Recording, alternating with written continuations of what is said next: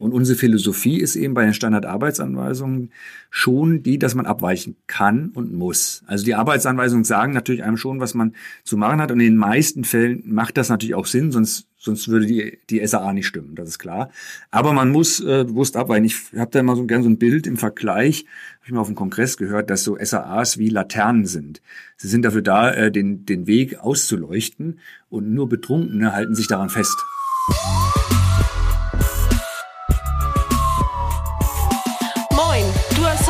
Gewählt, dein Podcast rund ums Thema Rettungsdienst. Meine Damen und Herren, herzlich willkommen zum 112 Podcast. Wir Hallo. sind wieder dabei mit Lassie, Chan und äh, natürlich mir, äh, Felix. Und wir haben heute einen Gast dabei, Toni. Herzlich willkommen. Schön, dass ich hier sein darf. Sehr gerne. Äh, wir haben Toni eingeladen, weil Toni ist äh, Abteilungsleiter. Darf man das so sagen? Äh, Teamleiter. Team, Teamleiter. Teamleiter. Ja. Ja, okay, Teamleiter. Ähm, für die Qualitätssicherung im Rettungsdienst, darf ich das so sagen? Ja, genau. Also richtig heißt das Team medizinische Qualitätssicherung und die Abteilung, in der ich arbeite, Abteilung äh, Qualitätssicherung Rettungsdienst. Das heißt, die Abteilung kümmert sich um wirklich alle äh, Belange des Rettungsdienstes und wir halt speziell für die medizinische Versorgung. Genau. Und dich haben wir heute eingeladen, weil wir uns denken, darüber müssen wir sprechen.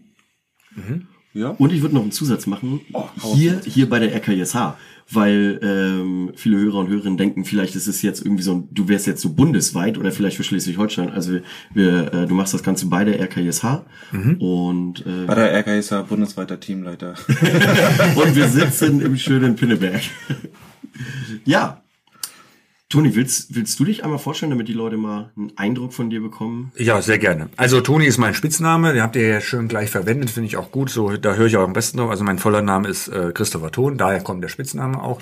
Und ähm, ja, ich äh, bin Notfallsanitäter, bin in der Vorbereitung auf diese Folge habe ich mich damit mal beschäftigt. Bin in der Tat schon 25 Jahre im Rettungsdienst tätig wow. und äh, bin seit, das weiß ich jetzt nicht mehr so genau die Zahlen, also so etwa seit zehn Jahren, glaube ich, hier in der RKSH tätig und vorher komme ursprünglich aus äh, Hessen, war dort ähm, im Rettungsdienst auch äh, tätig die anderen Jahre und ja, lebe jetzt seit äh, den zehn Jahren hier im schönen Hamburg und arbeite in Schleswig-Holstein. Wie hast du angefangen? So auch über Zivildienst damals oder wie war der Weg so? Ja, also der klassische Weg, wobei ich immer mich ein bisschen verwehre, so dieses hängen geblieben sein im ja. Rettungsdienst. Also das heißt, äh, ich habe das schon schon frühzeitig irgendwie habe ich die die Idee gehabt, das zu machen und muss auch ganz ehrlich sagen, bis heute mein Traumberuf. Sehr gut nicht hängen geblieben, sondern weiterentwickelt. Ja, genau. Aber wenn wir bei weiterentwickelt sind, dann wahrscheinlich auch ganz klassisch erst angefangen als Rettungssanitäter, mhm. dann den Rettungsassistenten gemacht und als es dann soweit war, ab 2014 den Notfallsanitäter ja. hinten dran gehängt. Ne? Ja, genau. Also ich kenne sozusagen noch die Zeiten, sogar die, wo, äh, wo äh, äh noch nicht immer der Rettungsassistent notwendig war auf dem RTW. Also wo der Rettungssanitäter auch noch äh, ja, hauptverantwortlich auf dem Rettungswagen fahren durfte. Ja. ja. Wie, wie war es für dich dann wieder ähm, kurz zur Schule zu gehen wegen Ergänzungsprüfung? Mm. Stress oder? Ja, also schon ein bisschen, aber wenn man natürlich, also der Vorteil ist, wenn man, äh, ich war da ja auch schon in der, in, in der Funktion hier tätig, das heißt, man ist natürlich fachlich äh, tief drin und kümmert sich immer um die mhm. Sachen. Das heißt, man ist so etwas gewohnter, sich mit den Sachen zu beschäftigen. Also das ist dann schon ein Vorteil gewesen. Ja. ja. ja.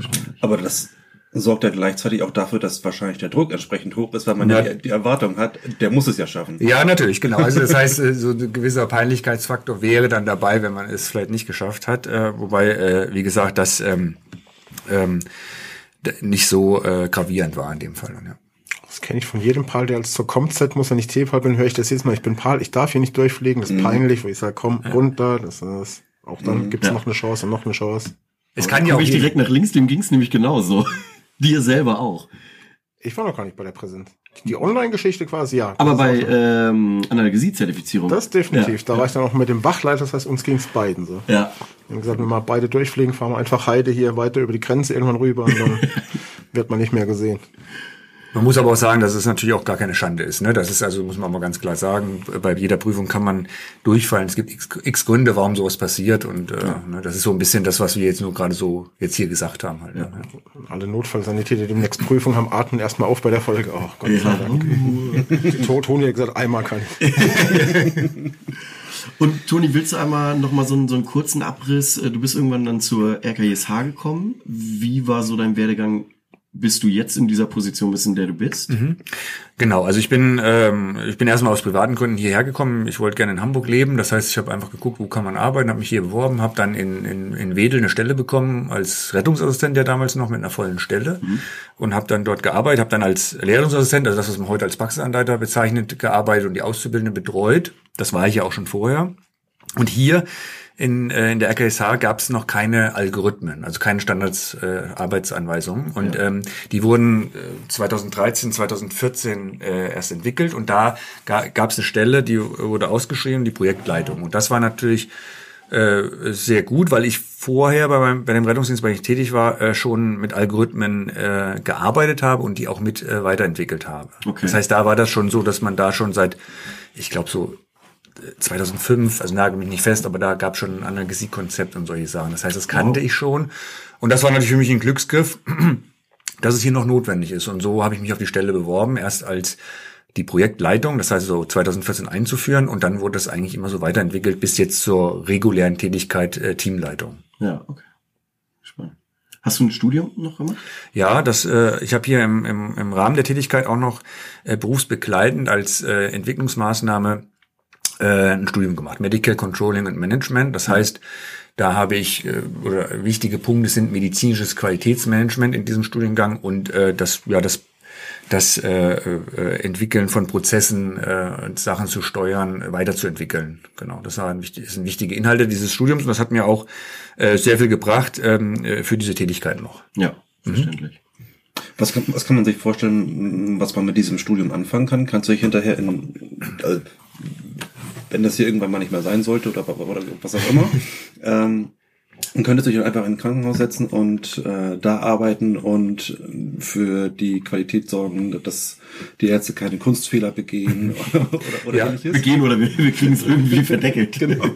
Ja, also die klassische, klassische Anwendung für dieses Studium ist in der Tat auch das Krankenhaus, das ist vollkommen mhm. richtig. Äh, das Medizincontrolling in, in Krankenhäusern, da ist der Unterschied, dass in Krankenhäusern das auch sehr ähm, ökonomisch ausgerichtet ist, wegen dem DRG-System, dem fallpauschalen System sozusagen, dass man da guckt, wie können die Prozesse da auch optimal äh, ablaufen. Also mit diesem Studium, dafür ist es sozusagen ausgelegt, ähm, könnte ich das machen, wenn ich das wollte. So und mhm. das, wie ich persönlich aber schön finde, ist natürlich ist Wirtschaftlichkeit auch ein wichtiger Punkt. Der ist ja auch in, in unserem Rettungsdienst äh, wichtig, aber steht nicht äh, so weit oben oder noch über vielleicht anderen Dingen. Also ich finde es sehr schön, dass ich sozusagen das Wissen anwende im Sinne der Verbesserung der Patientenversorgung und der Bedingungen sozusagen für uns im Einsatzdienst äh, für die Patienten zu sorgen. Also kurz gesagt, das, worauf es ankommt beim Patienten und nicht auf Zahlen.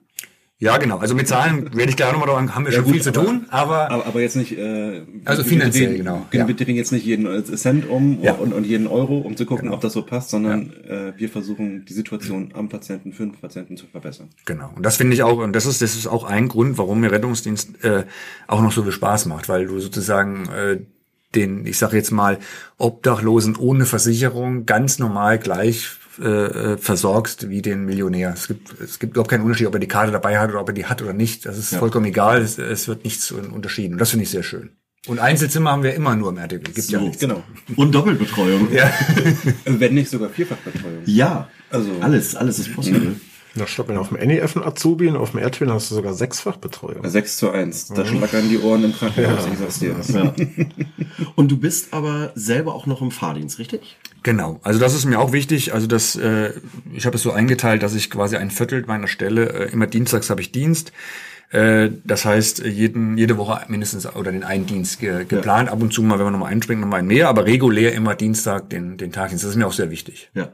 Mhm. Und weiterhin in Wedel oder äh, Querbeet? Ja, also Wedel ist ja, also das ist ja die Stammwache sozusagen ja. und da wird ja dann der der Dienstplan, der Jahresdienstplan geschrieben, aber dann ist es ja erstmal immer der Versorgungsbereich, mhm. äh, in dem man arbeitet ähm, und ansonsten äh, da, wo man nicht gebraucht wird. Ja. Also ich mache das da, wo der oh, Dienstplan heutzutage nicht, überall. Ja, genau. Also ich war auch schon äh, zum Beispiel auch in, äh, wie heißt es hier, äh, äh, Berlin. Seedorf ja. Berlin? Ja, genau.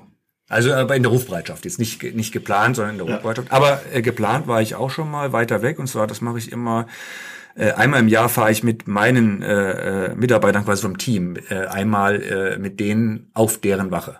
Also ah, das planen wir so, versuchen wir so zu äh, so zu äh, so zu tauschen. Ja. Ähm, das möchte ich also als Teambuilding-Maßnahme finde ich das wichtig und äh, sozusagen auch einfach, dass man sagt, okay, ich komme aber auch zu euch und ihr müsst jetzt nicht zu mir nach Wedel kommen. Ja. Ähm, das äh, habe ich jetzt immer gemacht. Dadurch war ich auch mal in Heide zum Beispiel schon oder in, in Grumstedt. Aber ihr seid noch nicht zusammengefahren. Nicht, dass ich wüsste, ne? nee, genau, das ist ja erstmal primär auch. Das heißt, man sieht dich auch irgendwann mal in Norderstedt. Ja, das genau, das kommt drauf an. Also erstmal primär mit den äh, drei Kollegen, die in meinem Team arbeiten. Okay. Da habe ich es jetzt okay. festgeplant. Genau. Ja. Nichtsdestotrotz bist du immer herzlich eingeladen. Ja. Wir haben die beste Kaffeemaschine. Und die teuerste. schon mal ein Argument für mich. Aber du sagtest schon äh, gerade mein Team. Willst du mal so dein, dein Team äh, vorstellen? Mhm. Wie, wie seid ihr so strukturiert? Ja, hau mal ja. raus. Genau, also da können wir ja beim Ist-Stand anfangen. Nachher kann ich ja vielleicht noch mal kurz so ein bisschen die Entwicklung äh, zeigen. Aber äh, wenn wir vom Team sprechen, sind es ähm, äh, drei Mitarbeiter, die mit einer halben Stelle äh, in, in meinem Team sind und einer halben Stelle im Einsatzdienst. Mhm. Bei mir ist es ja drei Viertel Leitungsfunktion und ein Viertel Einsatzdienst. Ähm, und äh, das haben wir so organisiert, dass wir äh, Mittwoch, Donnerstag immer die Teamtage haben. Okay. Genau. Und die anderen Tage sind die Kollegen halt im Einsatzdienst. Ja. Und dann haben wir, das ist das Kernteam, und dann haben wir ähm, noch acht äh, Praxisanleiter, die ähm, jetzt, äh, die ich jetzt nicht, die ich nur fachlich inhaltlich führe, jetzt nicht personell, ja. ähm, und die übernehmen die Aufgabe der SAA-Feedbacks auch, weil äh, also wir vier sozusagen könnten das gar nicht schaffen. Ja, logisch. Ja. Bei der Fülle. Genau. Ja, sehr gut. Ich, ich habe gerade überlegt, ob ich auf, auf die acht komme. Ich, spontan bin ich auf sechs gekommen. Aber ja. Also es sind acht, kann ich dir sicher sagen. Ich äh, vertraue Arbeite nach. Felix arbeitet Und nach. du bist einer davon. Ja, ja, ja genau deswegen habe ich überlegt, ob ich sie alle gerade zusammenkriege, so spontan aus dem Urlaub heraus. So, nee. Genau, aber das ist äh, vielleicht, äh, ich habe es eben schon angekündigt, kann ich vielleicht die Historie ein bisschen mal aufzeigen, weil das ist ja schon der Ist-Stand, der ist ja schon ziemlich cool, also ja. sagen wir mal und ziemlich professionell und äh, klar geregelt und ähm, also 2014 war das, wie gesagt, dass wir die, äh, dass die eingeführt wurden. Damals haben wir noch Algorithmen gesagt. Mhm. Ähm, davon haben wir uns so ein bisschen abgewandt, weil ähm, es hat zwei Gründe. Also einmal heißt es jetzt Standardarbeitsanweisung, äh, Algorithmen deswegen, weil ja, Facebook-Algorithmus und Handy, also es hat einen negativen Touch einmal ja. allgemein gehabt und man muss aber auch sagen, dass ein Algorithmus ja irgendwie krass Sachen vorgibt. Und unsere Philosophie ist eben bei den Standardarbeitsanweisungen schon die, dass man abweichen kann und muss. Also die Arbeitsanweisungen sagen natürlich einem schon, was man zu machen hat. Und in den meisten Fällen macht das natürlich auch Sinn, sonst Sonst würde die, die SAA nicht stimmen, das ist klar. Aber man muss äh, bewusst abweichen. Ich habe da immer so gern so ein Bild im Vergleich, habe ich mal auf dem Kongress gehört, dass so SAAs wie Laternen sind. Sie sind dafür da, äh, den, den Weg auszuleuchten und nur Betrunkene halten sich daran fest. Oh, also das heißt, dass man sozusagen, ja, der, von dem Bild her, dass ich, also wenn ich jetzt irgendwie den Patienten in der SAA presse, das ist nicht richtig. Also ja. ich arbeite einfach am Patienten und ähm, komme durch meine strukturierte äh, Anamnese und Untersuchung zu einem zu einer Arbeitsdiagnose und dann habe ich eigentlich die Standardarbeitsanweisung mehr als als Merkhilfe und mhm. auch als mein mein mein Bereich, der meine Kompetenz begrenzt sozusagen, wo klar ist, das mache ich jetzt als Notfallsanitäter, das bereite ich vielleicht vor für den Notarzt oder wie auch immer. Ja. Genau, und das war, also 2014 haben wir damit einge, angefangen und das waren quasi für alle, die auch schon länger im Rettungsdienst sind, kennen das noch. Also 2014 haben wir quasi die Notkompetenz diese, äh, man gibt mal Glukose, ich weiß gar nicht, äh, Nitro und solche Dinge. Ja, irgendwie sechs, sieben Sachen. Ja, so, genau. Diazepam kommt noch ein beim Krampfanfall. Adrenalin halt immer. Mhm. Genau, in Reha. Und äh, das, das haben wir sozusagen in, in, in, in die Bilder gefasst und damit haben wir angefangen. Und dann haben wir es weiterentwickelt, die ganzen Jahre. Jetzt sind wir schon auf der sechsten Auflage der, der SAAs. Und diese Weiterentwicklung, das hatte ich ja eben schon gesagt, das waren, äh, kommt durch die Rückmeldung der Kollegen. Das ist einmal wichtig. Also das heißt, jeder Kollege hat die Möglichkeit, auch über unser äh, äh Intranet und die EDV äh, zu schreiben, Fragen oder Verbesserungsvorschläge. Und die nehmen wir auch alle, alle auf. Wir nehmen sie über, wir äh, setzen sie natürlich nicht alle um, weil manche machen dann vielleicht doch keinen Sinn. Das ist aber trotzdem ein guter Anstoß. Das finde ich immer wichtig. Auch von Azubis zum Beispiel. Das finde ich ganz wichtig. Das ist oft ein ein frischer, anderer Blickwinkel. Also das heißt, es heißt nicht, äh, jemand, der auf dem Blatt kompetenter ist, stellt die besseren Fragen unter Umständen. Also das ist mir ganz wichtig und das, damit haben wir sozusagen die Sachen immer weiterentwickelt.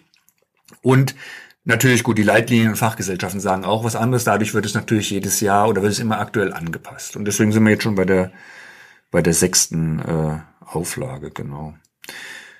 Und mit dieser, äh, von Anfang an haben wir schon Feedback-System gehabt, aber bei weitem nicht so, wie, wie man es jetzt kennt, so standardisiert, sondern ähm, mein Ziel war schon von Anfang an 2014, dass es immer ein Feedback gibt.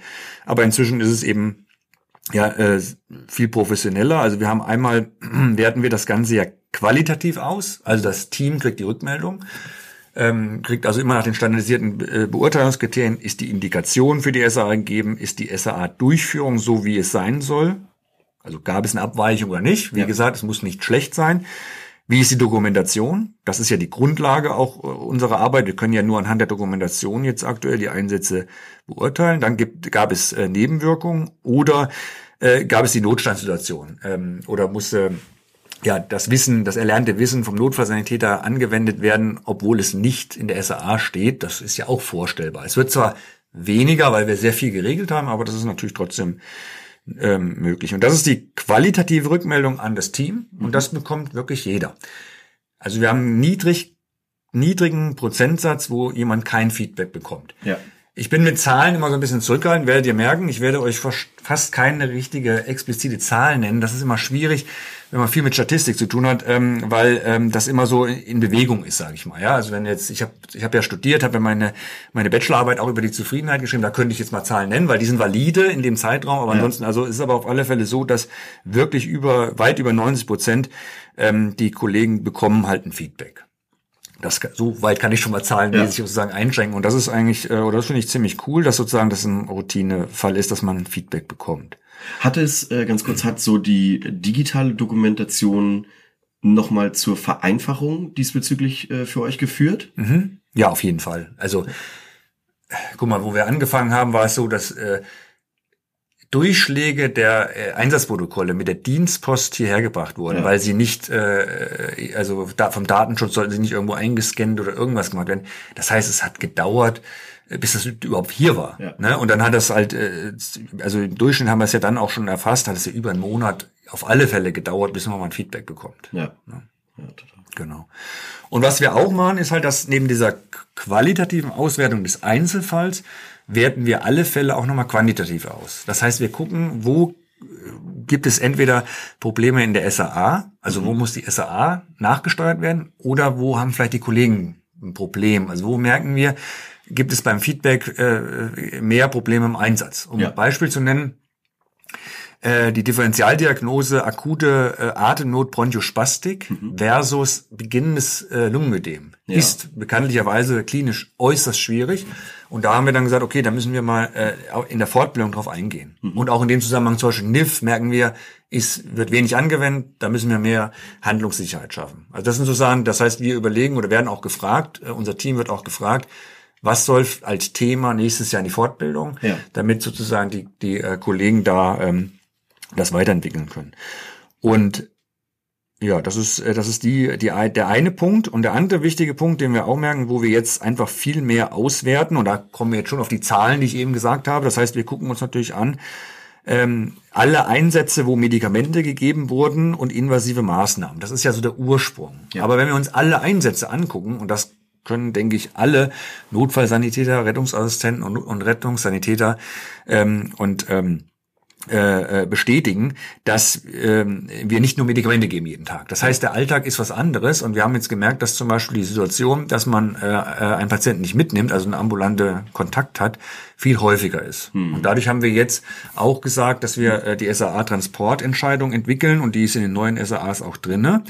Das ist auch in anderen SAAs ja drinne. In Deutschland ist es ja ein allgemeines Thema. Es ist nicht, das haben wir nicht erfunden sozusagen oder wir sind die, die das gefunden haben. Aber wir haben sozusagen an, an unserer Analyse auch gesehen, dass es definitiv ein Problem ist ähm, für unsere Kollegen. Und die werden wir jetzt als nächstes angucken. Die werden ja aktuell noch nicht gefeedbackt, ja. aber da bauen wir uns jetzt was, dass wir die feedbacken können auch. Ja.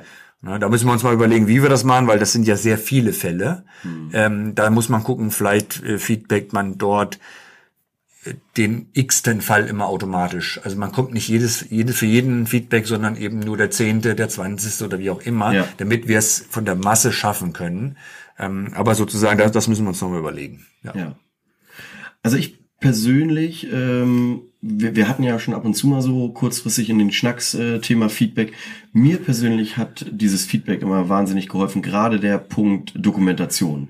Also äh, wenn ich überlege, wie sich meine, meine Dokumentation von anfänglich und ich habe schon immer gedacht, ich dokumentiere gut, ähm, verändert hat zu jetzt, ähm, das ist nochmal ein anderes Level geworden. Mhm. So, also ich habe auch von Felix ab und zu schon welche bekommen und das ist ja auch völlig gut und das ist völlig richtig, weil es äh, auch in den seltensten Fällen wird es vielleicht Situationen geben, wo das Ganze mal irgendwo ähm, wirklich so relevant ist, dass es irgendwo vor Gericht landet oder so und dann soll es natürlich lückenlos sein und deshalb bin ich immer äh, sehr dankbar, wenn es was gibt und freue mich umso mehr, wenn irgendwann mal äh, steht, äh, war eine gute Dokumentation.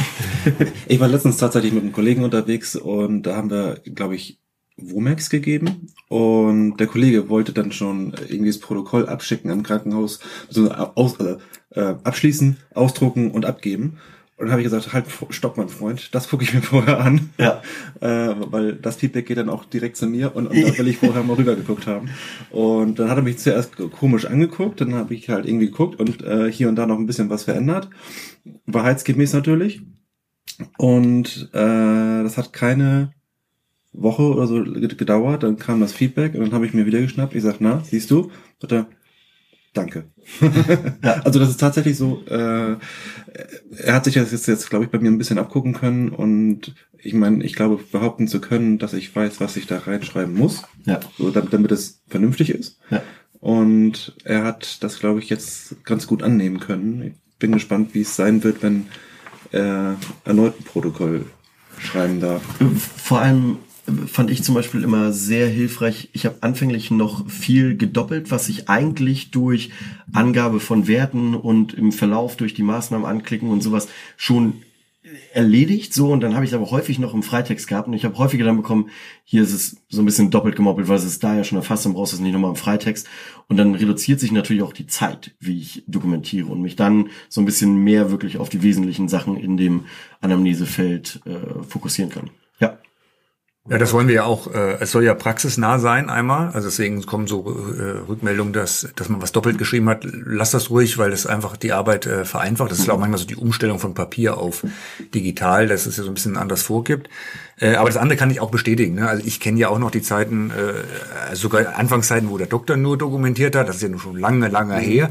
Aber ich will das gar nicht jetzt sozusagen äh, verbergen, dass es auch anders war. Und auch ich selber habe viel gelernt in der Zeit über das äh, Dokumentieren. Und äh, ich muss auch sagen, oder ich sage das auch gerne, wir sind da schon sehr gut. Ne? Es gibt also Natürlich auch äh, noch immer Verbesserungspotenzial, aber so grundsätzlich hat sich in den letzten Jahren wirklich viel getan und es ist wesentlich professioneller geworden, ja. wie, wie, wie dokumentiert wird. Ja.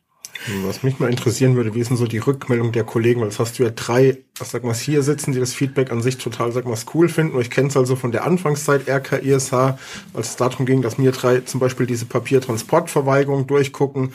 muss nicht, glaube, es hat keine fünf Minuten gedauert, bis der erste geschrieben hat, der auch nicht aus dem Unternehmen kommt, ist Datenschutz, dein Protokoll geht mich nichts, also gleich so dieses dagegen schießen. Kannst du da mal so einen Abriss geben von Anfang zu jetzt, ob, oder was so die Rückmeldungen sind, Kollegen, eher positiv, negativ, neutral? Ja, ja klar. Also erstmal ähm, äh, gibt es diese Reaktion natürlich. Also ich, ich finde, es ist ja erstmal so, ja, ich weiß nicht, ob es typisch deutsch ist. Ich sage das immer so. Also es ist so ich sage es einfach mal so, wie ich denke, da es ist so typisch deutsch, diese Kontrolle ist immer was Negatives. Ne? Also das heißt, grundsätzlich äh, ist es so, dass das höre ich auch oft, dass das, das heißt, da sind wir noch am Arbeiten. Also ich sehe das so als einen Prozess, dass wir durch unsere Art und Weise, wie wir das Feedback schreiben und wie unsere Philosophie ist, dass man das so mit der Zeit äh, wegbekommt. Ich habe mein, meine Bachelorarbeit darüber geschrieben. Wenn ich die jetzt rein nehmen würde, könnte ich mich darauf ausruhen. Das Ergebnis war, dass die sehr zufrieden sind damit. Das ist aber, äh, es wurde aber auch gesagt, dass, ähm, dass das Feedback schneller und man mehr darüber reden soll. Das, darauf haben wir auch ge, darauf haben wir auch reagiert. Äh, du hast mich ja eben schon gefragt, also über die digitale Dokumentation. Wir haben unsere Prozesse auch so angepasst, dass wir wirklich viel schneller werden. Das heißt also, wir schaffen es sogar schon tagesaktuell auch mal Feedbacks zu schreiben. Also zum Beispiel an dem Mittwoch und Donnerstag hat mein Team immer die Aufgabe, wenn die morgens anfangen, auch durchaus mal zu gucken. Äh, ab mittags gab es dann mal einen Einsatz im Tagdienst. Äh, äh, der, was weiß ich, um 7.30 Uhr war ja. und dann kriegen, krieg, kriegst du um 11 dein Feedback vielleicht schon. Ja. ja. Das ist jetzt nicht der Anspruch, dass es immer so ist, aber ich finde es schön, wenn es geht. Und dann kriegen die Kollegen sogar, wenn sie in die E-Mail-Postfach vielleicht noch gucken bis zum Feierabend, an dem Tag lesen es sogar noch. Ja. Letzten Donnerstag hat es tatsächlich geklappt, kann ich dir jetzt Ja, sagen. siehst du, genau. Also das ist, also ich will auch nicht jetzt sagen, dass das jetzt, genau, also ich will jetzt sagen, das ist so, äh, das ist das, das freut mich selber, weil es einfach schön ist. Äh, Im Durchschnitt dauert es natürlich länger. Jetzt hatten wir auch gerade mal Urlaubszeiten, da gab es doch mal technische Probleme. Das gibt es immer mal, aber das ist, unser Anspruch ist es halt früh zu machen. Und diese Rückmeldung gibt es natürlich, ähm, und das erlebe ich ja selber im Einsatzdienst auch. Da werde ich ja oft angesprochen und dann wird oft auch Sachen kritisiert und was habt ihr denn da schon wieder und so weiter. Und das ist einfach aber so ein Prozess. Also wenn ich dann mit den Kollegen rede, wird das meistens äh, äh, dann auch gut angenommen. Das ist halt auch das Problem. Wir können ja nicht mit jedem reden. Ja. Das normale Feedback ist ja ein schriftliches. Und wenn wir, glaube ich, mit jedem reden würden, könnten theoretisch, dann gäbe es nur noch wenige, die einfach das trotzdem nicht gut finden. Das ist ja auch einfach so, das äh, kann man nicht erreichen, aber das ist das Problem. Also das ist so, und das ist wichtig, wenn man zum Beispiel angenommen, man hat einen Einsatz gut abgearbeitet, hat alles richtig gemacht und hat mal ein Beispiel, hat die Vitalwerte im Verlauf aber nicht gut dokumentiert. War eine Stunde mit dem Patienten beschäftigt und noch länger, hat nur einen Blutung am Anfang, einen am Ende, sonst gar nichts. Sonst ist alles super dann ist, sollte das Feedback auch so sein, dass alles gut ist, aber dieser eine Punkt wird schon benannt. Ja. Und der wird auch klar gesagt, also da sollte man engmaschiges Monitoring machen. Und es ist halt oft so unsere Mentalität, dass dieser Punkt hängen bleibt, negatives Feedback. Und es war ja gar kein negatives Feedback. Ja. Es war ein positives Feedback mit dieser Anmerkung. Und ich, wie gesagt, ich will mich da selber nicht frei von äh, machen, dass ich, dass mir das auch mal passiert und ich es früher auf alle Fälle auch mal so gemacht habe. Deswegen, das ist ja, es geht ja nicht darum, äh, sozusagen eine Note zu vergeben, sondern es geht darum, einfach mal ein Feedback zu geben und dass man die Chance hat, ach ja, stimmt, das mache ich das nächste Mal vielleicht anders oder besser oder wie auch immer halt. Ne? Ja. Ja. Verstehe.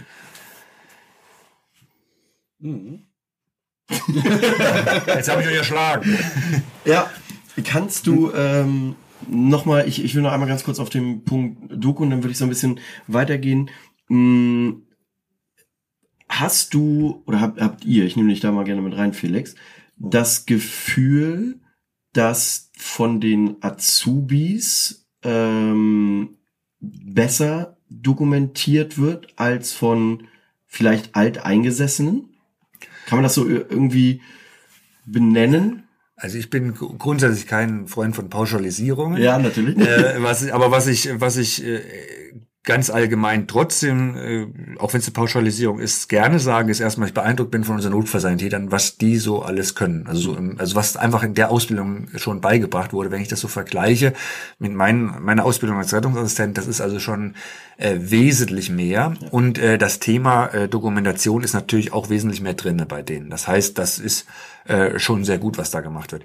Ähm, aber allgemein ist es wie immer äh, von den Kollegen äh, oder Kolleginnen abhängig, äh, wer das wie macht. Es gibt Notfallsanitäter, die sind äh, sozusagen, es gibt ja auch Notfallsanitäter, die sind sozusagen also vom Rettungssanitäter überschrieben, also die ganze Zeit irgendwie, Ja. die Notfallsanitäter mussten es nicht machen, aber so irgendwie, und die machen hervorragende Arbeit und haben sozusagen, sind am Zeit, am, am, am, am, äh, an der Zeit geblieben und äh, andere e- eben nicht halt. Ne? Also deswegen, also das, äh, aber ich insgesamt hatte ich ja eben schon gesagt, finde ich, ist unsere Dokumentation äh, schon gut, auch wenn wir, wie gesagt, man darf es nicht vergessen, auch wenn wir Sachen kritisieren. Also das, das Beispiel eben nochmal mit dem mit den Vitalwerten im, Ver, im Verlauf. Ja. Das ist schlecht, wenn man das so macht, weil das fehlt.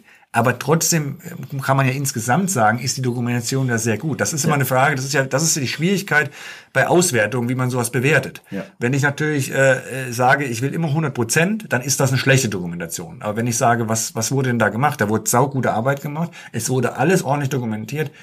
Dieser kleine Fail war jetzt sozusagen Ja. dabei. Ne? Ja. Und dann, dann so muss man es eben bewerten. Ja. Mm, kurz ein bisschen kritische Frage. Wie, also Situation, Felix und ich kennen uns sehr gut, machen diesen Podcast zusammen. Ähm, gleichzeitig feedbackt äh, Felix mich auch. Mm, Wie umgeht ihr vielleicht so Situationen, jemand hat vielleicht mal ein bisschen SA, nicht SAA-konform gearbeitet, so ein bisschen über die Stränge geschlagen oder wie auch immer, es gab irgendwie eine, eine Abweichung, ähm, dass das nicht so im Rahmen von einer so ein Freundschaft-Konglomerat oder wie auch immer so durchgewunken wird. Also kontrolliert ihr euch intern irgendwie so ein bisschen? Also nicht Kontrolle, aber ja. we weißt du, worauf ich hinaus will? Ja, ja, klar. Also, wir haben wenn, da, wenn ich mal kurz ja. zwischengrätschen ja. darf, ich glaube, du hältst mehr von unserer Freundschaft als ich.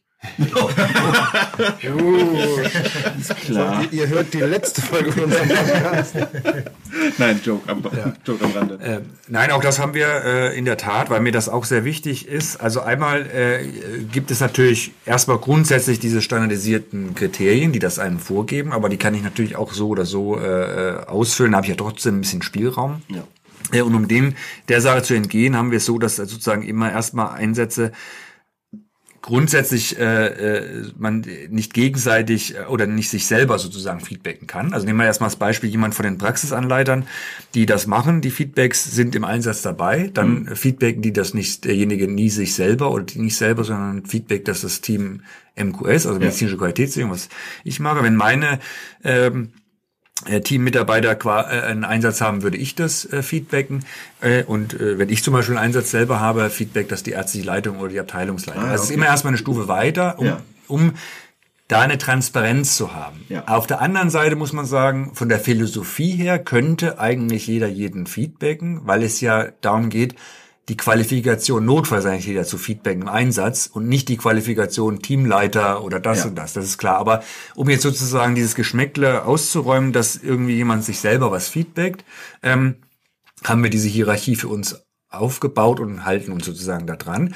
Und grundsätzlich, ich selber gucke auch die Feedbacks von den Kollegen von meinem Team und von den Praxisanleitern immer äh, äh, stichprobenartig durch. Okay. Genau. Um das, also da geht's mir aber auch, also wirklich darum, das haben wir schon gut geschafft, dass wir so dasselbe Wording haben. Es ja. gibt manchmal auch nicht immer die, das, die eine perfekte Einschätzung von dem Einsatz. Das ja. heißt, es ist auch nicht immer falsch, aber ich gucke so rein, dass es halt äh, in unsere Grundphilosophie passt und äh, achte zum Beispiel auch darauf, dass gelobt wird, wenn was positiv ist, weil das ist ja auch wichtig. Das geht uns ja, ja. ganz, äh, ganz deutlich auch darum, äh, aufzuzeigen, wenn was positiv ist. Ja. Und sollte mir auffallen, dass du Scheiße gebaut hast. Dann bin ich dir ja so wichtig, dass du mir ein ehrliches Feedback gibst. Genau. Ähm, dann gibt es ja auch gewisse Kriterien, die mich dazu veranlassen, das Ganze weiterzuleiten. Ja. So. Ja, stimmt. Also, dann sage ich nicht, ja, war scheiße und viel Spaß, ja. mach's besser, sondern dann wird es auch entsprechend weitergeleitet dann an das Team. Ja.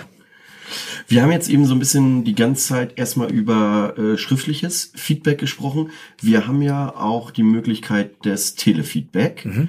Kannst du da noch mal ein bisschen was zu erzählen? Wie war so vielleicht so ein Kurzabriss Entstehungsprozess? Wo mhm. stehen wir gerade? Wo will man vielleicht hin? Mhm. Wie funktioniert's? Ja. Also das war von Anfang an äh, äh in meiner Projektplanung mit drinne, weil ich, äh, das kennen wir alle aus dem Privaten, wenn man eine WhatsApp schreibt, äh, kann man das eher falsch verstehen, wie wenn man miteinander spricht. Ja. Deswegen wollte ich von Anfang an ein Konzept haben, wo, wo das möglich ist. Ähm, vor Corona äh, auch wieder das Beispiel in Deutschland waren, konnten wir uns ja nicht vorstellen, irgendwie Videokonferenzen zu machen und das so einfach zu machen, wie wir es jetzt machen. Das heißt, es war relativ viel Aufwand. Das heißt, wir haben ähm, wir hatten mehrere Standorte, wo es quasi äh, die Möglichkeit gibt, eine Videokonferenz zu machen. Und dann wäre man da hingefahren und hätte sozusagen dann sein, sein Gespräch gemacht. Das hat so semi geklappt, weil das ein sehr hoher Aufwand ist. Ja. Also wenn man sich überlegt und wenn man das auch wieder aus der Praxis sieht, äh, wann wann macht jemand so ein Feedback? Also wann nimmt, da, nimmt jemand aus dem Einsatzdienst daran teil? Äh, einen freien Tag dafür zu opfern, ist irgendwie auch nicht so pralle, also und auch noch irgendwo hinzufahren. Also es ist alles Arbeitszeit, das war alles geregelt. Aber mir war schon klar, dass wir irgendwann mal da übergehen, ähm, dass das mit privaten äh, Laptops oder sogar Smartphones funktioniert. Hm. Äh, und dann kam uns sozusagen Corona zugute. Ja. Ne, dann war ja plötzlich alles möglich und alles wurde gemacht, das war auch gut so. Ähm, wir wollten das aber, und das war in meinem Konzept von Anfang an so drin, dass man es immer schon per Videokonferenz macht. Und natürlich, wir haben es ja durch unseren Rechtsanwalt auch wegen Datenschutz natürlich geklärt, über welche, welche Plattform man das machen darf und wie man das machen darf.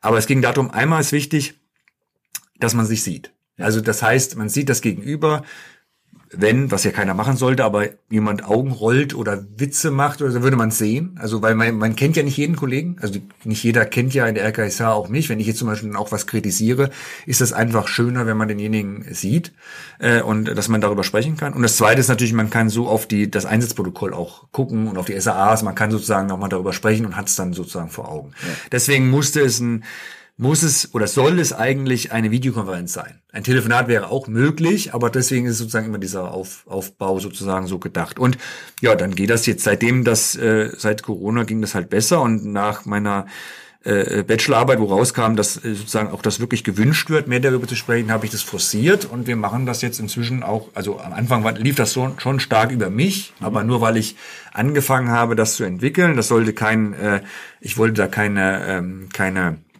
ich wollte nicht der Flaschenhals sein, dass nur ich das machen kann, sondern es war nur die Entwicklungsphase. Inzwischen macht das äh, mein ganzes Team und äh, in den nächsten Jahren werden wir das auch noch ausweiten auf die Praxisanleiter. Da spricht überhaupt nichts dagegen, dass sie das auch machen können. Ähm, nur wichtig ist ja auch, dass das ist so ein Prozess, dass wir die gleiche Sprache sprechen. Das ja. ist nicht so ganz so einfach und deswegen machen wir das halt so. Und jetzt ja, jetzt wird also angenommen, es ist ein Fall. Wir sehen ähm, aus der Dokumentation können wir das nicht so ganz äh, äh, ähm, ersehen, was da vielleicht ist. Äh, und dann laden wir die Kollegen ein. Wir schreiben denen an die dienstliche E-Mail-Adresse eine E-Mail e und da schlagen wir ein paar Termine vor. Ja. In der Regel dauert das Gespräch eine halbe Stunde. Wir schlagen dann die Termine vor und dann äh, schreiben die Kollegen, da und da kann ich. Und dann machen wir äh, über unsere Plattform äh, online dann einen Termin und dann haben wir eine Videokonferenz, ganz ja. einfach. Und das, was eben gefragt wurde, auch nochmal, äh, fällt mir gerade so ein, in dem Zusammenhang, wie, was, denk, was ich denke, wie die oder wie die Kollegen das so finden. Ja. So, das heißt, wenn ich jetzt ein Telefeedback anschreibe, dann ist auch nicht so, dass die Kollegen da alle sagen, ach, das ist ja toll, da fragt, sondern da ist es zum Beispiel, fand ich auch äh, schön, schönes Beispiel, da hatte ich einen Kollegen äh, angeschrieben und dann hat er erst nicht reagiert und dann hat er angerufen am, am, am Büro und sagt, ja, hier, Toni, worum geht's denn da? Was habe ich da falsch gemacht und so weiter? Und dann habe ich geguckt und habe gesagt, ja, nee, das war ein hervorragender Fall. Wir wollten das Telefeedback machen, um einfach auch mal direkt das Feedback zu machen, dass es sehr gut war. Ja. Und dann, ach so, ja gut, dann dann dann passt es mir doch. Also ja, genau. Also das, ich will das gar nicht ja. so, ne, auch wenn man jetzt lacht drüber, ich will es gar nicht ins Lächerliche ziehen, sondern das zeigt natürlich, ähm, dass so ein gewisser Respekt da ist oder man das immer erst erwartet. Und das muss halt eben, wie gesagt, nicht immer sein. Ne? Also es gibt Sachen natürlich schon,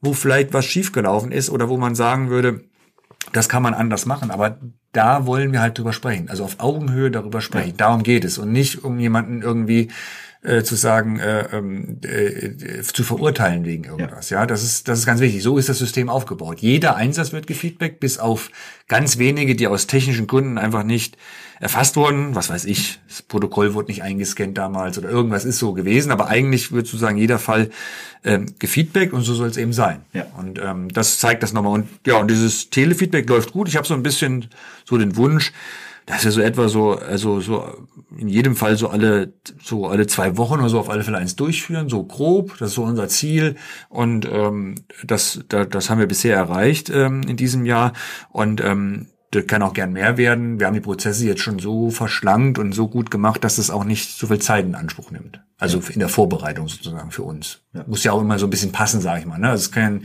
kann ja jetzt nicht sein, dass man irgendwie drei Tage sich vorbereitet und eine halbe Stunde spricht, dann passt irgendwie was nicht. Und das, das, die, die äh, Prozesse sind schon so schlank, dass wir das schon so nebenbei machen können. Ja. ja. Super. Mmh. ähm wo wird das Ganze irgendwann nochmal hinauslaufen? Also, wenn du mal einen Blick in die Zukunft wagst, wohin wird sich das Ganze entwickeln? Mhm. Also nicht nur Telefeedback, sondern allgemein das Thema medizinische Qualitätssicherung vielleicht.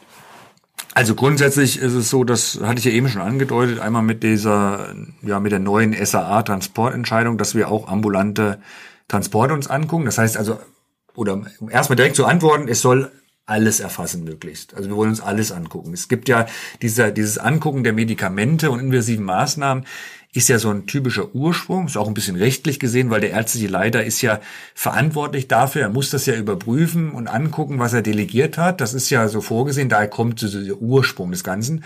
Und natürlich auch traditionell ist es ja auch nicht so, dass schon immer Notfallsanitäter oder früher Rettungsassistenten Medikamente eigenständig gegeben haben. Das heißt, das musste man sich auch gut angucken, aber das haben wir und ganz viele andere Rettungsdienste jetzt jahrelang gut gemacht. Also da kann man eigentlich erstmal einen Stempel drunter machen, das funktioniert. Mhm. Das ist jetzt das nächste große Thema ist Transportentscheidung. Äh, da ist ja, ist ja wie gesagt viel gravierender der Fall, weil ja da logischerweise keine direkte Weiterbehandlung stattfindet. Also ja. selbst wenn ich jetzt sage, es war doch kein Herzinfarkt, sondern irgendwas anderes, dann habe ich ja, wenn ich ihn ins Krankenhaus bringe, hat der Patient wenigstens die Chance, dass er dann gut behandelt wird.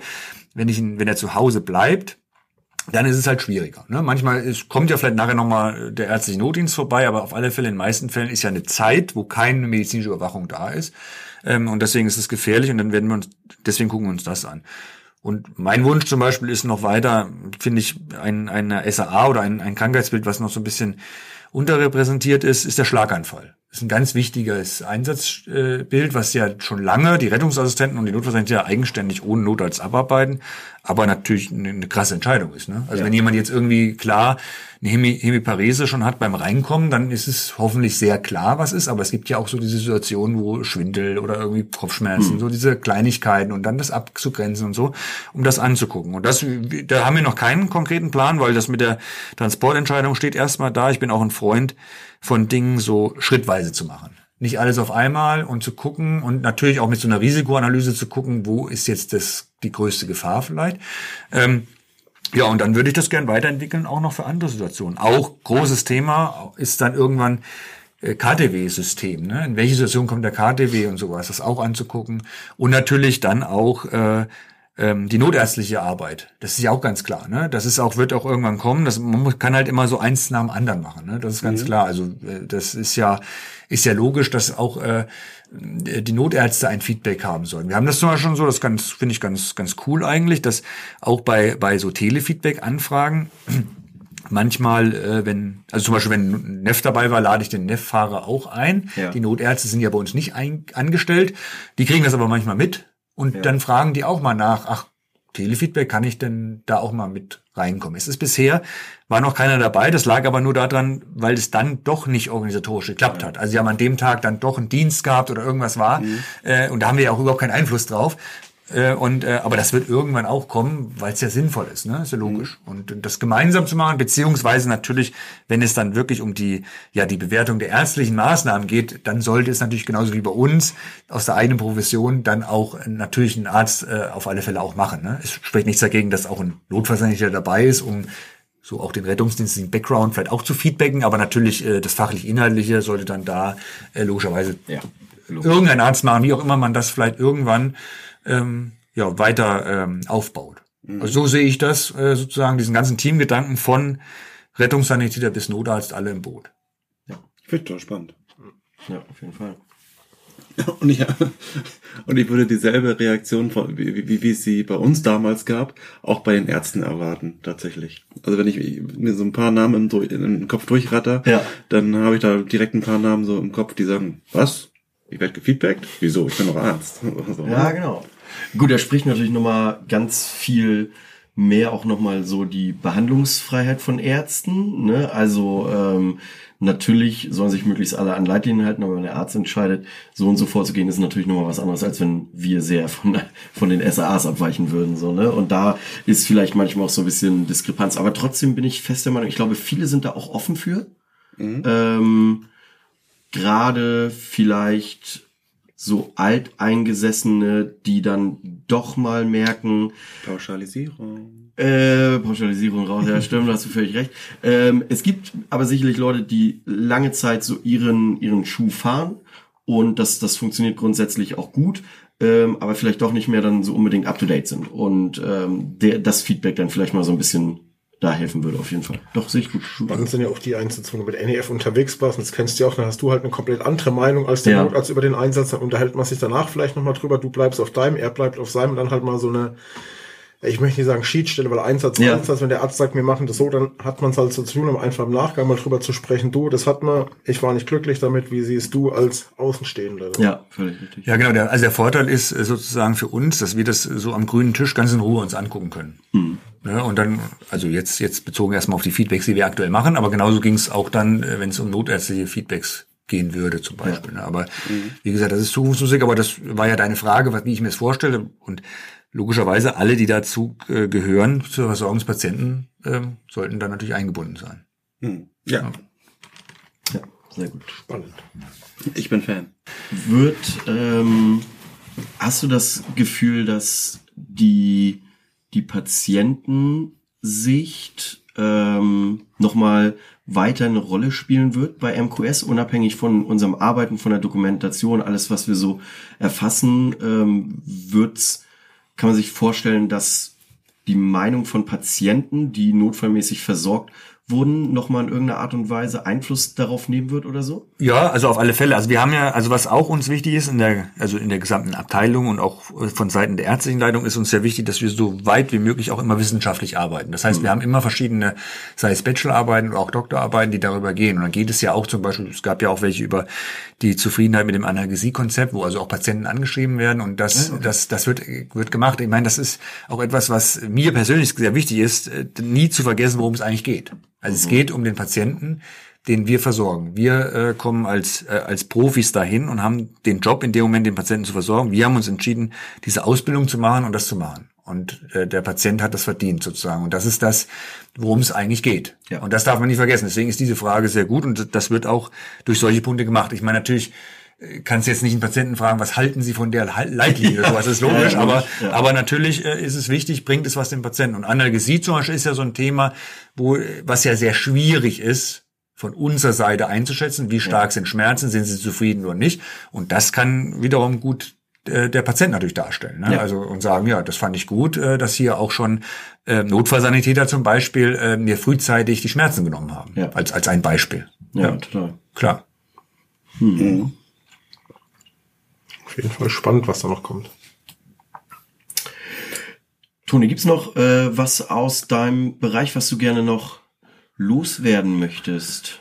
Na, ich würde gerne, also wichtig ist, weil das kam ja von euch auch die Frage, so so ein bisschen kritische Fragen, so mit Feedback, was halten so die Kollegen? Also ja. ich finde, das Erfolgsrezept für Feedback ist eben, dass es routinemäßig gemacht wird. Ja. Also oft wird nur auf Fälle geguckt, wo was schief gelaufen ist oder wo man abgewichen ist. Das heißt, es muss jeder Fall äh, routinemäßig angeguckt werden. Es muss nachvollziehbar transparent und so standardisiert wie möglich sein. Ja. So dieser Nasenfaktor muss da raus. Deswegen, das ist ganz wichtig. Ähm, und es sollte auf Augenhöhe sein. Also ich verstehe mich bei meinen Feedbacks nicht als jemand, der übergeschaltet ist aufgrund der Funktion, sondern jemand, der aufgrund seiner Funktion eben dafür da ist, das zu machen jetzt, aber eben als Notfallsanitäter auf Augenhöhe ein Feedback auszusprechen. Ja. Und das beste Feedback ist das, ähm, was angenommen wird. Darum geht's. Ja. Also es macht keinen Sinn, wenn ich irgendwie, wenn das die Quintessenz ist, äh, äh, der kam arrogant rüber, es interessiert mich überhaupt nicht, was der sagt. Und ich war besonders schlau, weil ich x Leitlinien zitiert habe, zum Beispiel. Ja. Das, das ist kein gutes Feedback. Das ist eine. Und das zweite, was ich immer gerne in dem Zusammenhang auch mache, das ist ja auch mein, mein Titel heißt ja medizinische Qualitätssicherung. Und beim Thema Qualitätssicherung oder QM, da ist ja oft schalten die Leute schon ab, denken, ach, der Scheiß da, also das ist ja, ähm, das ist ja irgendwie Bürokratie nur. Und das ist mir halt wichtig, dass wir es schaffen, im Team MQS äh, und in unserer Arbeit, auch in der Abteilung äh, Praxis und äh, Theorie eben zu, zu, zu, zu vereinen und wirklich Prozesse verbessern wollen. Das heißt, offene Fehlerkultur oder wir sagen eigentlich auch schon ungern Fehler, wir sagen offene Sicherheitskultur, weil darum geht es. Es geht nicht immer nur um Fehler oder das krass was schiefgelaufen ist, sondern es geht darum, dass die Sicherheit des Patienten oder der Kollegen gefährdet war, dass wir das wirklich leben und das auch in den Feedbacks machen und uns eben so verstehen. Und ich habe immer für mich jetzt so ein Beispiel, wir sind eben nicht die Qualitätssicherung im Sinne einer Politesse, wobei ich keine Politesse und auch nicht das Ordnungsamt hier diskreditieren möchte. Die haben ihren Job und der ist auch richtig so, wie sie ihn machen. Aber wenn man es als Bild sehen würde, ähm, man hat falsch geparkt, dann würde man von uns eben keinen Pauschalstrafzettel bekommen, sondern einen Zettel, da ist dann der Parkplatz aufgemalt und dann steht drin, guck mal, hier ist eine Grenze, die hast du überschritten, weil du schräg geparkt hast und jemand mit dem Kinderwagen kommt da nicht durch. Das sehen wir nicht so optimal. Ja. Und du bekommst dann dieses Bild von uns und dann im besten Fall sagst du, ja stimmt, ach, da war ich so ein bisschen hektisch, hab so schnell eingeparkt, hab nur an mich gedacht beim nächsten Mal mache ich es vielleicht besser. So, das ist so die Philosophie, die wir im Feedback haben und die ich gerne auch so, auch vielleicht an meine Kollegen, die auch Qualitätssicherung machen, so dass man da ja ein netteres, cooleres Bild sozusagen davon hat ja. und nicht dieses theoretische. Ja, ja das wäre so meine Quintessenz. Mir, mir fällt jetzt direkt noch eine Frage ein und zwar, mh, hm, du sagst nicht direkt einen Strafzettel, ähm, sondern eher einen Hinweis, wie du es besser machen kannst. Wenn wir uns jetzt mal vorstellen, es gibt jemanden, der ähm, hat so ein bisschen über die Stränge geschlagen, ähm, hat sein Feedback bekommen. Wie könnt ihr denn vielleicht, oh Gott, Felix guckt mich schon wieder so böse an, ähm, ich versuche es gerade ähm, wegen Felix Blick so ein bisschen zu ähm, thematisieren. Und zwar, wenn, wenn das jetzt häufiger vorkommt, mh, mm, kommt das, fügt ihr das so ein bisschen zusammen? Also habt ihr einen Überblick, okay, hier kommt bei Person XY der oder die ähm, weicht sehr häufig ab, ähm, dokumentiert schlecht, was auch immer, was, also wo ihr einfach sagt, okay, das häuft sich hier wirklich so doll und also erfasst ihr sowas? Und ähm, wie sind dann so die nächsten Schritte? Also haben wir in der Tat nicht. Ähm, das, äh, wir können also sozusagen, das kann ich auch nicht sagen, ob mein Feedback äh, ankommt. Ja. Also sozusagen, also ich, kann, ich wir überprüfen es nicht sozusagen, äh, wir merken uns keinen Fall vor und gucken dann, wann kommt der nächste Fall von dem Kollegen. Mhm. Wir, wir merken uns auch die Kollegen nicht nicht nicht vor. Ähm, das ist sozusagen nicht das Ziel. Ja. Also äh, da müsste man irgendwann mal anders drüber nachdenken aus einer anderen Richtung. Aber das ist auch aus meiner Sicht ähm, dann schon ein bisschen schwierig, auch wenn man es gut meint mit der Kontrolle, aber das ist ein bisschen zu viel Kontrolle. Ja. vielleicht. Also deswegen, das heißt, wir würden einfach diese Fälle äh, be bewerten und natürlich, wenn es jetzt, wenn jemand stark abweicht, ähm, was dazu kommt oder wozu es oft dann kommt, ist, dass man halt schon mit demjenigen mal spricht, weil es einfach auffällt. Also es wird, gibt keine Strichliste, aber es kommt einfach wieder dazu und man sagt, äh, oder es kommt einfach dazu und man liest es und sagt, okay, jetzt ist es auch gerade so Zeit, dass wir das schaffen äh, und wir laden den doch einfach mal ein und sprechen mit dem. also deswegen, und das dann, und dann kann das sozusagen kommen. Das andere ist, äh, das ist, ähm, ein guter Gedanke, den ich auch schon mal grundsätzlich habe, also den letztlich äh, eigentlich, also eigentlich müssen wir den noch anschließen, hat das Feedback es ge, äh, geschafft, die Versorgung zu verbessern Ja. oder die Dokumentation zu verbessern? Ja, da kann ja jemand eine Bachelorarbeit oder Masterarbeit drüber schreiben. Also genau, das ist aber natürlich äh, wünschenswert. Aber wir können aktuell können wir nur sagen, wir wünschen uns das und damit endet es erstmal. Ja. Tauscht ihr euch irgendwie ähm, in Schleswig-Holstein mit anderen Kreisen, mit anderen Organisationen oder vielleicht sogar bundesweit aus? Ja, also grundsätzlich schon. Also es gibt ja einmal über, also einmal Also nicht über die Fälle, sondern Nee, nee, Arbeit. So. genau, also über die, die Arbeit. Also ich habe schon richtig verstanden. Also einmal gibt's ja den Bundesverband der ärztlichen Leiter, da wird also über die ärztlichen Leiter sich sowieso bundesweit ausgetauscht. Ähm, und dann, ähm, wobei da direkt die ärztlichen Leiter erstmal dabei sind und jetzt nicht zum Beispiel ich. Aber ansonsten haben wir schon natürlich Rettungsdienste, mit denen wir zusammenarbeiten. Ich war ja früher zum Beispiel beim Rettungsdienst Mittelhessen tätig, da haben wir auch eine Kooperation, da tauschen wir uns also ständig aus, äh, weil das System ja da vorher auch schon so gab. Ähm, und mit so Fällen und auch mit anderen natürlich, logisch. Also das ist, der Austausch ist klar und ist ja auch gewollt von Ja. unserer Seite. Logo. Sehr gut. Ich glaube, wir haben's, oder? Ich habe auch nichts mehr. Chan, hast du noch was? Nö, der schüttelt mit dem Kopf. Ich glaube, wir konnten einen guten Einblick verschaffen in äh, Christopher Ton, Toni und seine, seine Arbeit, MQS, Feedback. Und wenn du nichts mehr hast, Nee. dann würden wir uns verabschieden für diese Woche. Sagen dir ganz lieben Dank für deine Für Zeit. die nächsten zwei Wochen. Für die nächsten zwei Wochen, völlig richtig. Und äh, danke, dass du dir die Zeit genommen hast und uns so einen Einblick darin gegeben hast. Und wenn ihr Fragen habt, äh, an Toni, an uns oder zu dem Thema, dann schreibt ihr uns einfach. Wir werden sie weiterleiten. ja, genau. ja, äh, tschüss. Tschüss. tschüss. Tschüss. Tschüss.